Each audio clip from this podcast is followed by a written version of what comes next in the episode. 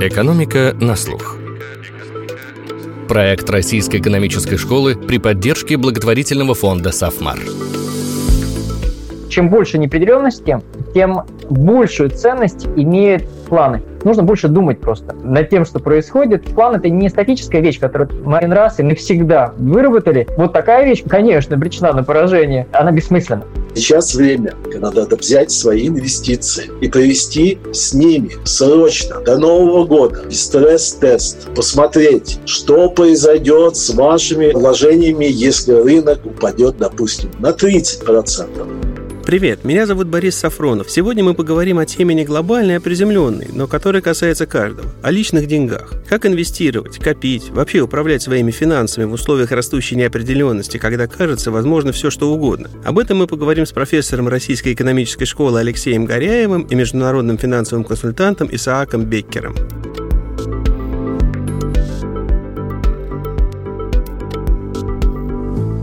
Неопределенность в мире растет, причем кажется все быстрее. Как в этой ситуации подходить к управлению личными финансами? Здесь главный посыл, неопределенность, она становится все более определенной. Извините за тавтологию такую. Изменения, они действительно нарастают, и мы видим, они происходят прямо на наших глазах. Очень серьезные изменения. Я имею в виду не только коронавирус, а, собственно, цифровизации, удаленной работы, процессы внедрения массированного новых технологий, новых профессий. Это происходило, естественно, и до коронавируса, вируса, но просто вирус, он ускорил все это и сделал это более очевидным и, наверное, а, более перманентным. Поэтому сейчас как раз мы видим, что становится все больше определенности в том, что вот эти изменения уже произошли, они продолжают происходить и будут все дальше все очень сильно вокруг нас менять. Так что не нужно питать иллюзии, что это вот на время, через месяц или там даже через полгода все закончится. И это дает такой очень мощный толчок для того, чтобы задуматься над тем, а, как менять свою жизнь, как минимум все, что связано с материальной составляющей, а именно с финансами. Задуматься,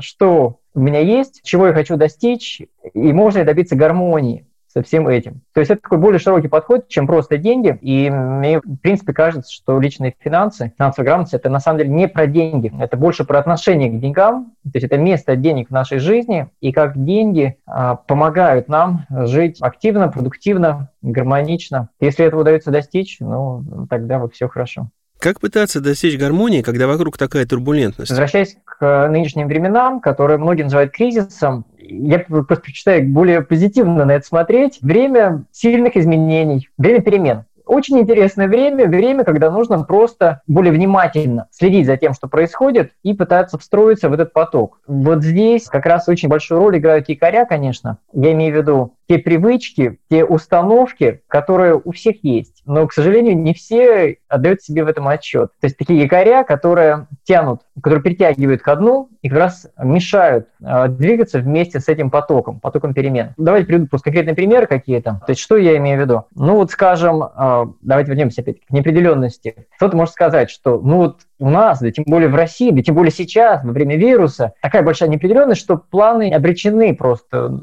на поражение. То есть и отсюда вывод, что не надо ничего планировать, потому что все равно не сбудется. Я бы сделал как раз ровно противоположный вывод, такой, что чем больше неопределенности, тем большую ценность имеют планы нужно больше думать просто над тем, что происходит. План — это не статическая вещь, которую мы один раз и навсегда выработали. Вот такая вещь, конечно, обречена на поражение, она бессмысленна. Но если ты изначально понимаешь, что, что тебе самое главное установить для себя некий ориентир, чтобы понимать, вот некий маяк, куда движешься, и тогда вполне реально передвигаться. То есть в реальной жизни все ровно так же. Как мы можем поехать, не зная конечную цель и не составив маршрут? Вот финансовый план играет ровно такую же роль. Мы его составляем и потом как бы его корректируем. Когда что-то меняется, мы тогда, соответственно, пересматриваем его и двигаемся дальше. Давайте об этом поговорим. Я еду каким-то маршрутом, но вижу ремонт дороги, и мне нужно искать объезд. Что-то подобное произошло сейчас. Как людям менять свои планы? Может быть, надо копить или, наоборот, активнее инвестировать, пересмотреть личный бюджет или, может быть, даже цель, если она вдруг кажется недостижимой? Как минимум, можно пересмотреть свои цели, однозначно, потому что окружающий мир сложно прогибать под себя. Себя тоже непросто, ну, наверное, чуть легче, чем мир вокруг себя. Поэтому, конечно же, финансовый анализ начинается, конечно, с себя, с своего положения, того, что ты имеешь, соответственно, с анализа денежных потоков, сколько ты зарабатываешь, сколько тратишь, и, соответственно, чего ты хочешь достичь, особенно если мы говорим о горизонте не несколько месяцев или год-два, а горизонт жизни. Зачем ставить себе какие-то меньшие цели? Потому что, ведь очевидно, там в жизни каждого человека есть такие задачи, как Кому-то важно, прям актуально сейчас, получить транспортное средство. Точнее, решить задачу с транспортом. Кстати, тоже подчеркиваю, да, потому что многие люди, говоря о якорях, они как раз мыслят шаблонами. Для них решение транспортной проблемы – это именно купить машину. Хотя сейчас, ну, очевидно, есть много альтернатив. Я имею в виду не только общественный транспорт, конечно же. Есть, понятно, очень много. Такси стало более доступным, шеринг, какие-то сервисы совместного, ну, когда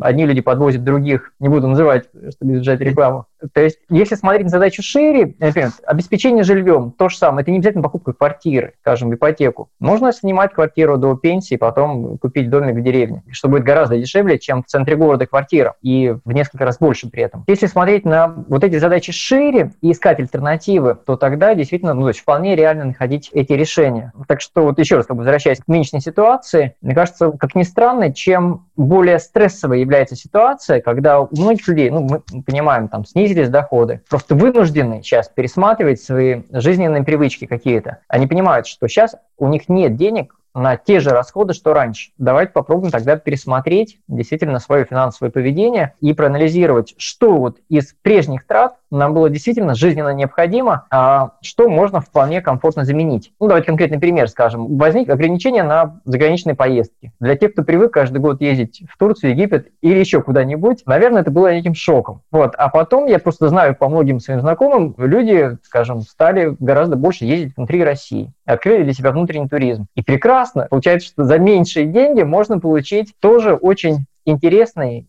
и качественный отдых. Так что альтернативы есть, нужно просто искать. Хорошо, допустим, человек пересмотрел свои привычки, отказался от покупки квартиры в пользу аренды, чтобы к пенсии купить себе домик. На эту пенсию ему надо накопить. Как в условиях неопределенности подходить к таким долгосрочным проектам, как пенсия или крупные покупки, образование детей? Конечно, там тема инвестиций, она, наверное, одна из самых сложных в личных финансах, потому что мы говорим о длительном сроке, мы говорим о рисках. Очень важно, чтобы человек изначально как бы это понимал и не питал иллюзии, что можно быстро и легко много заработать невозможно. Сразу как бы надо сказать, против там вот всяческих там реклам, рекламных там роликов и прочих, которые вот ровно это нам пытаются продать, тогда получается, что есть понимание, что нужно сразу отбрасывать всякие махинации типа пирамид, рискованные активы типа биткоинов. Знаете, просто анекдот был, когда мои знакомые в глубинке начали несколько лет назад меня спрашивать, ну что там, стоит в биткоин вкладывать или нет? То есть люди, которые в финансах не очень разбираются, мягко говоря, и тем более в технологиях криптовалют. Но тем не менее, им, видимо, стало завидно просто то, что кто-то, оказывается, мог много быстро заработать на этом биткоине, и они просто не понимали сопутствующие риски. И когда через полгода, как раз там вот после вот этого пика биткоин резко пошел вниз, и мы еще раз с кем-то там поговорили, они поняли, что, оказывается, есть риск. Но если люди вот немножко стараются разобраться в том, во что вкладывать, и понимают, что халявы не бывает, то тогда они могут действительно накопить большую сумму денег. Но здесь вот, я бы сказал, часто недооценивается самая базовая составляющая инвестиций. Не доходность, которую приносит ваше вложение, а вот именно регулярно плавное, постепенное сбережение. Скромненько, как бы, сколько там вот обычно рекомендуют эксперты, там 10-20% от вашего дохода откладываете, и вот за счет вот этой вот регулярности как раз и удается накапливать сумму.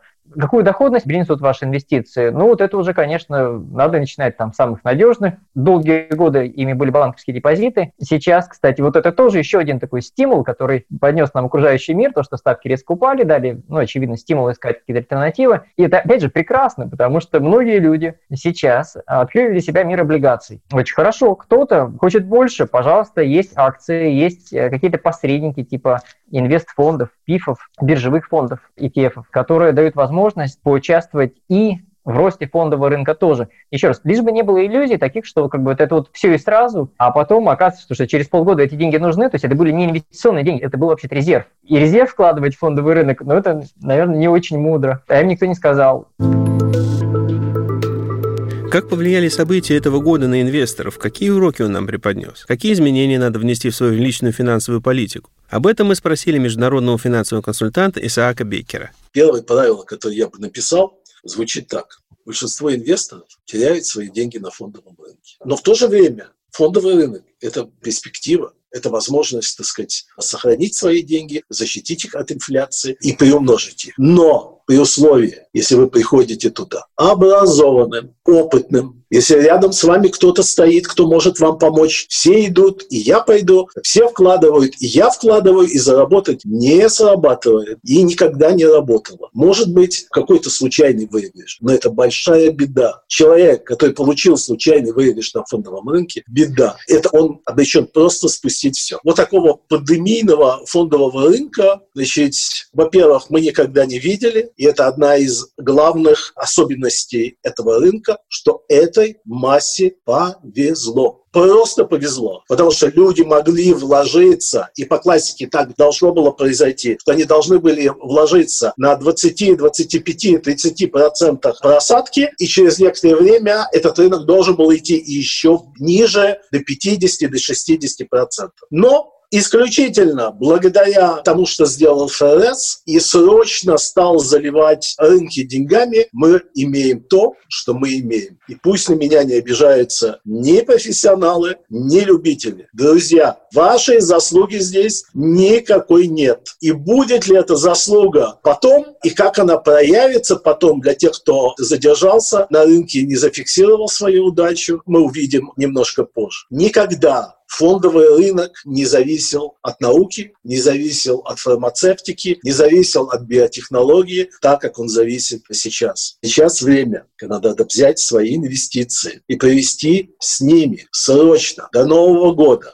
стресс-тест, посмотреть, что произойдет с вашими вложениями, если рынок упадет, допустим, на 30%. Никто не знает. Что произойдет с вашими инвестициями, если рынок упадет на 50%? Конечно, больше потерять, чем он вложил, он не может, но в принципе его планы от этого не изменятся. пускай все говорят, что это невозможно, что такого никогда не будет. А вы все-таки проведите и посмотрите. После марта месяца рынок шел отдельно, борьба с ковидом шла отдельно тоже. И это мы видим, вот вторая волна, она показала, что мы опять оказались, практически весь мир оказался беспомощным перед этой болезнью. А рынок идет себе дорогой вперед. Это ненормально. И эта ненормальность, она может где-то где вернуться назад. Если человек попал в турбулентность, а его доходы сократились, до этого он вкладывал по науке 10% дохода, а теперь не может, как ему быть? Пытаться любой ценой продолжать 10% уменьшившегося дохода вкладывать? Или на время прекратить инвестиции и подождать, пока доход восстановится? Ты ровно это имел в виду, когда говорил, то, что план надо пересматривать, потому что если наступает по-настоящему кризисная ситуация именно на уровне семьи, то, что кого-то уволили или просто резко сократили зарплату, или, например, расходы по какой-то причине резко выросли, допустим, там родился ребенок, или что-то с зубами. Я просто пытаюсь подобрать что-то такое актуальное для всех. Конечно, нужно пересматривать. Я возвращаюсь к рождению ребенка, конечно, это большой, вот по личному опыту, у меня трое детей, вот, конечно, это большой, не хочу сказать стресс, но это требует просто вот как раз пересмотра вот всего образа жизни, что очень важно, да, то есть то, что финансовое поведение не может меняться в отрыве от всего остального. Ровно то же самое вот происходит сейчас, когда во время коронавируса люди вынуждены что-то менять в своем образе жизни. И то же самое с финансами, да, то есть это нужно пробовать, нужно продумывать. И здесь отталкиваться, ну, элементарно, конечно, просто от здравого смысла, да, то есть просто раскидывать, как бы, да, то есть вот что реально можно сделать с нашими доходами и расходами. С расходами, с одной стороны, легче, то есть это под нашим контролем, по крайней мере, многие люди в это верят. Вот. Но тут, конечно, вступает психология, как бы, да, личная психология, потому что сейчас трудные времена, а вы заставляете еще меня меньше тратить, отказаться от моей, там, у кого что там, сигареты, чашечки кофе, или там журнала, или компьютерной игры, неважно, как это называется, вот эти мелкие какие-то развлечения, которые, кстати, на горизонте там месяцев и лет как бы могут быть не такими безобидными, да, то есть могут влетать в достаточно круглую сумму. То есть нужно сегодня как бы пересматривать свои вот эти установки, вот эти привычные взгляды, именно честно просто себе признаваться, то, что как бы это мой якорь, это для меня важно. Или все-таки что-то еще может заменить ту самую чашечку кофе кофе. Вы даете некоторые советы. Они по-хорошему простые и логичны, но им очень сложно следовать. Как человеку заставить себя обойти эти психологические ловушки и сделать все правильно, рационально? На самом деле не хотел бы все сводить к рациональности. Мне ближе такие слова, как здравомыслие, мудрость, взвешенность, размышление, да, то есть когда ты просто как бы думаешь, как бы, да, размышляешь над чем-то, и ты принимаешь свое собственное решение, которое профессионал, может быть, как бы отвергнет или там назовет каким-то там детским, простым. Но здесь очень важно то, что, как бы, во-первых, не делать поспешных решений, не делать их на эмоции, инвестициях аналитик пытается также предсказывать фондовый рынок, когда он пойдет вверх или вниз, и всегда, условно говоря, половина как бы предсказывает движение вверх, половина предсказывает движение вниз. То есть, условно, можно любой вкус как бы найти рекомендации, то есть нужно как-то в этом ориентироваться, как бы от чего-то отталкиваться, и ну, нужно, нужно в этом разбираться. Да, и вот проблема в том, что многие из этих рекомендаций, они ангажированы, то есть они как бы, ну, условно, брокеры все уверены, естественно, в фондового рынка, зовут там вкладываться, там покупать ценные бумаги, вот. И здесь нужно, наверное, развивать такой критичный просто взгляд на все это и отталкиваться от собственного опыта. И если говорить, например, про инвестиции, конечно же, постепенно накапливать собственный опыт, ну, условно, практически у всех там опыт за банковскими депозитами есть, отлично. Ну, давайте следующий шаг, там, какие-нибудь там, скажем, гособлигации. Попробовали, можно корпоративное дальше, немножко акций. То есть по чуть-чуть, постепенно разбираться, накапливать опыт. И я уже не говорю, там, недвижимость и так далее. То есть альтернативы есть, как бы, и их, их нужно искать. И, кстати, вот что еще важно, то, что хотел отметить, здесь опять я бы советовал смотреть шире, чем просто финансы и финансовые инструменты. Потому что если речь идет об инвестициях, что это такое? То есть это нечто, что принесет вам отдачу в будущем. Есть ведь не только финансовый капитал, есть человеческий капитал, социальный капитал, да, то есть что я имею в виду? Элементарно, как бы, начнем с себя, там, здоровье собственное. Не имея здоровья, вы много не заработаете в будущем, или вы будете работать на износ, так что, ну, условно, вам некогда будет потом наслаждаться плодами своей работы, вот, вы будете постоянно лечиться или страдать от болей. Время, естественно, очень ценный ресурс, как вы им распоряжаетесь. Ваша семья, ваши дети. Мы еще не говорим сегодня о пенсии, это очень больная тема для многих, потому что там, ну, и просто знаю по своим родителям, родителям и многим другим пожилым людям действует такой якорь, что государство мне должно. Я столько лет работал, вот, делал, там, скажем, пенсионное отчисление, вот, государство должно мне обеспечивать достойную пенсию. Ну, я не буду оспаривать как бы этот посыл, но вот просто для многих людей это означает, что они просто ставят себе стоп, такой как бы знак стоп на личных накоплениях пенсионных.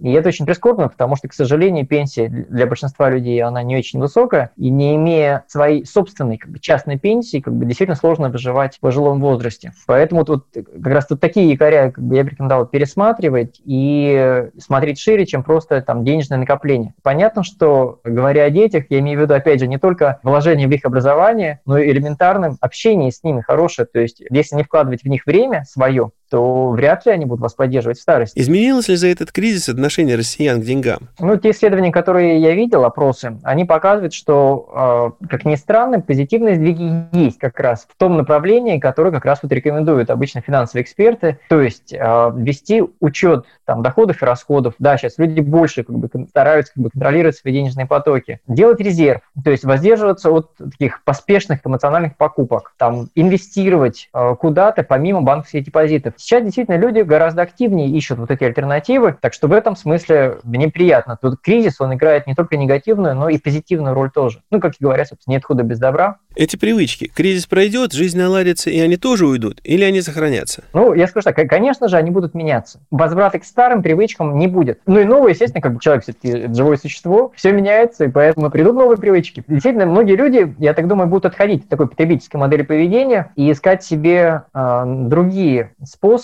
э, чувствовать себя достойно. То есть вести достойный образ жизни. Вот. Ну, еще раз, как бы здесь, здесь нет как бы каких-то шаблонных советов, как бы каждый себе, я думаю, способен найти, какой образ жизни можно вести, располагая меньше бюджетом, так, чтобы быть более счастливым. Это задача, как бы, да, то есть если удастся как бы это сделать, то, ну, будет здорово. Другой вопрос, как бы, в чем счастье? Сейчас мы вообще на опасную территорию залезаем, потому что, ну, я же не буду другим людям рассказывать, в чем их счастье.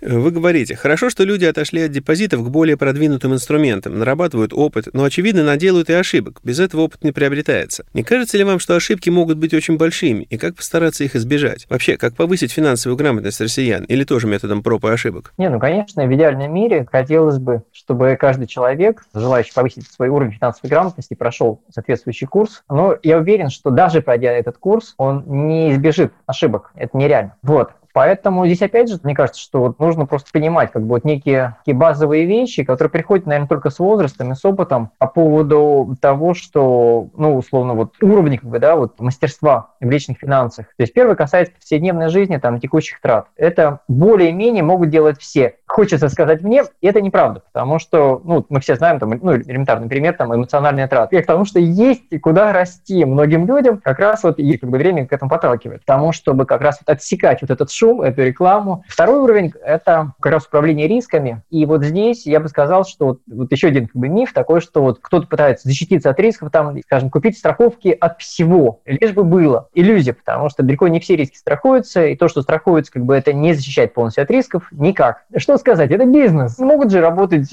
и не должны работать в убыток себе. Так что каждый раз, когда покупаете страховку, как бы, ну, да, помните об этом. Это не значит, что я, я категорически отговариваю от страховок. Нет, нет, я просто призываю к тому, чтобы делать это осознанно, как бы, ну, опять же, понимаю вот соответствующие там плюсы и минусы. И понимаю то, что не все можно страховать, как бы, и здесь, кстати, как раз важную роль играют не финансовые подходы к управлению рисками, ну, условно говоря, там, элементарно, то, что все люди так делают, например, там, когда а, берегутся от пожара, то есть просто следят за спичками, там, скажем, маленьким детям не дают. Ну, я имею в виду такие элементарные вещи, да, как бы предосторожности, безопасности, которые можно применять в своей жизни, как бы, и просто вести себя более ответственно. Вот, я это, кстати, очень хорошо почувствовал, когда у меня появились дети, и э, примерно в тот момент я уже окончательно отказался от занятий скалолазанием. Возвращаясь к этой привычке, что люди пошли на фондовый рынок, не отпугнут ли их ошибки, то есть потери от этой в целом полезной привычки? Нет, как раз хотел сказать, вот как раз вот я так плавно подводил третий уровень мастерства, как раз это инвестиции. Вот. Ну, здесь мне очень близка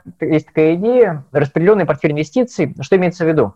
То, что вы четко обозначаете цель. Естественно, что у каждого человека она не одна, их много. И они конфликтуют зачастую друг с другом. Ну, элементарно. Есть там цель какая-то ближайшая накопить на у кого что, у кого-то холодильник, у кого-то машину, у кого-то там загородный дом. Вот, условно, среднесрочная какая-то цель. Дальше там идет, допустим, скажем, образование детей, такую-то сумму. Дальше идет, ну, что там еще там популярное. Ну, давайте ограничимся пенсией. Вот, что очень сложно на самом деле, потому что там речь идет о накоплении не к одной дате, как бы, да, а к тому, чтобы а, получать какой-то доход в течение периода, когда вы не работаете или получаете меньше, работая уже там в пожилом возрасте. Вот. Получается, что как бы там разные уровни, разные горизонты, разные уровни риска, и, возможно, вы будете вкладывать разные активы. Во что вкладывать? Ну, вот мне очень близка точка зрения Баффета, который сказал, что вкладывайте в то, в чем разбираетесь. Вот, потому что иначе, ну, вы просто сами себе как бы очень сильно увеличиваете риски, как бы, если, если доверяете кому-то, кого не знаете, и, соответственно, в актив, в котором не разбираетесь. Соответственно, если вот сейчас кто-то разбирается только в депозитах банковских и ищет альтернативы, значит, придется разбираться в облигациях, там, в недвижимости, там, ну, вот в чем-то, вот во что вы собираетесь вкладывать. А, ну, там, отвечая на вопрос по поводу ошибок, ну, вкладывайте не все сразу. Вот помните, говорил про этот якорь, такой, что вот есть такая иллюзия, что вот есть где-то такой актив волшебный, который все и сразу принесет. Нет такого актива. Соответственно, везде есть риски, соответственно, отсюда вывод один, то, что первая диверсификация, второй постепенное накапливание опыта. То есть по чуть-чуть вкладывать вот в эти рискованные активы и быть готовым к тому, что это будет длительный горизонт. Минимум два года, то есть, а, ну, вообще-то классически от трех лет вообще. То есть это значит, что как бы, вы готовы к просадкам, к тому, что что-то будет падать, и вы не будете там лихорадочно выдергивать э, свои деньги из этого актива как раз, когда рынок на дне. Вот. И здесь, кстати, вот еще один, кстати, тоже якорь мне вспоминается, когда кто-то говорит, вот такое есть выражение популярное, пассивный доход получать. Вот тоже как бы мне то, о чем я говорю, это активный доход получать. Активно в том смысле, что нужно активно искать информацию, прорабатывать ее, вникать, просто погружаться в этот предмет. Только тогда есть надежда, что вот хоть что-то получится. Практическими советами, как достигать своих целей, особенно на таком неспокойном рынке, поделился Исаак Беккер. Есть старые, добрые, классические секреты. Очень хорошо себя показали. Мы имеем на пике, на исторических пиках у нас сейчас фондовые индексы в США. А человек приходит и говорит, слушайте, у меня родилась дочь, и я хочу за 15, за 20 лет накопить ей на обучение в университете. Как мне быть? И ему скажу, дорогой, никаких проблем нет. Открывайте счет в брокерской компании, и каждый месяц, каждый месяц, в зависимости от того, сколько вы можете себе позволить, можете там 200 долларов, хорошо, можете 1000, хорошо, можете 10 тысяч, тоже хорошо. И каждый месяц, там, допустим, 15 числа пересылаете туда деньги и покупаете индекс биотехнологических компаний. Вот на первые 5 лет. А потом можно этот индекс заменить или добавить к нему индекс широкого рынка S&P 500 инвестиционно. А потом там лет за пять до того, как деньги уже нужны будут, можно потихонечку уходить в менее рисковые активы, так, чтобы, когда девочке нужны будут деньги, можно будет их снять. Все может быть. Если вы собираете деньги для дочери и начинаете со дня ее рождения, если случилось, допустим, в 10 лет, вы продолжаете свои деньги инвестировать, причем инвестируете их на падение. И у вас все это, все это выравнивается. Вы не просто ждете, а вы работаете, вы вкладываете. И, в принципе, вы не потеряете.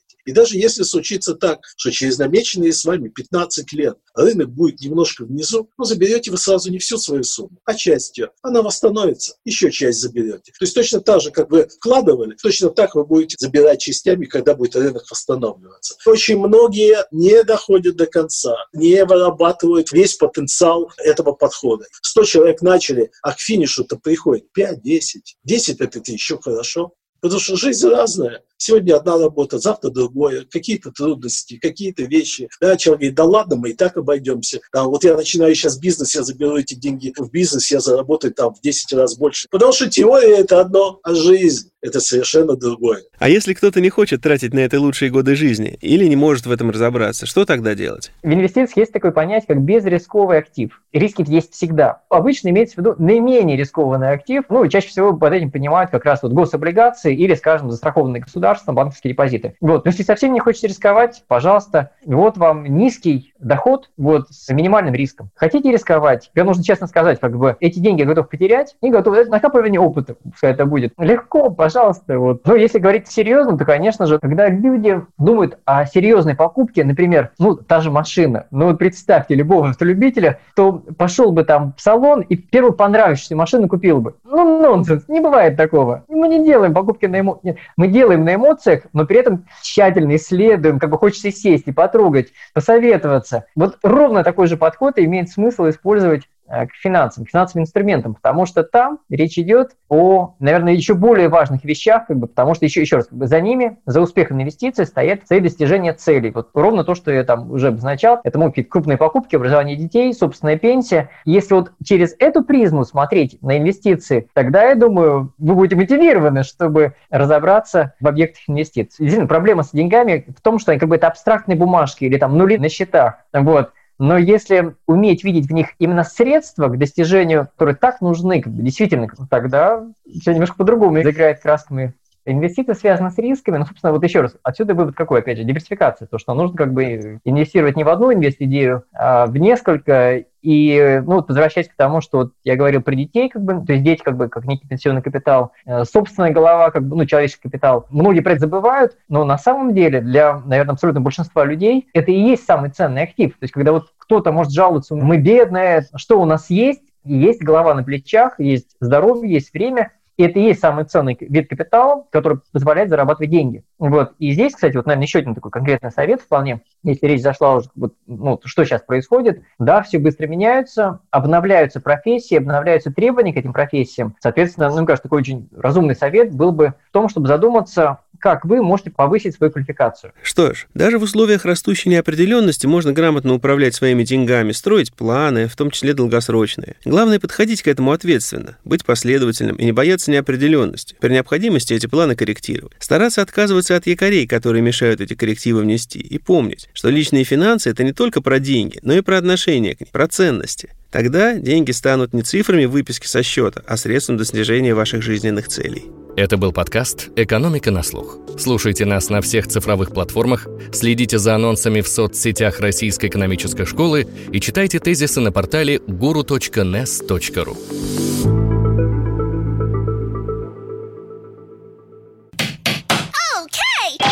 Сделано в CM Records. cmrecords.ru. Любая озвучка.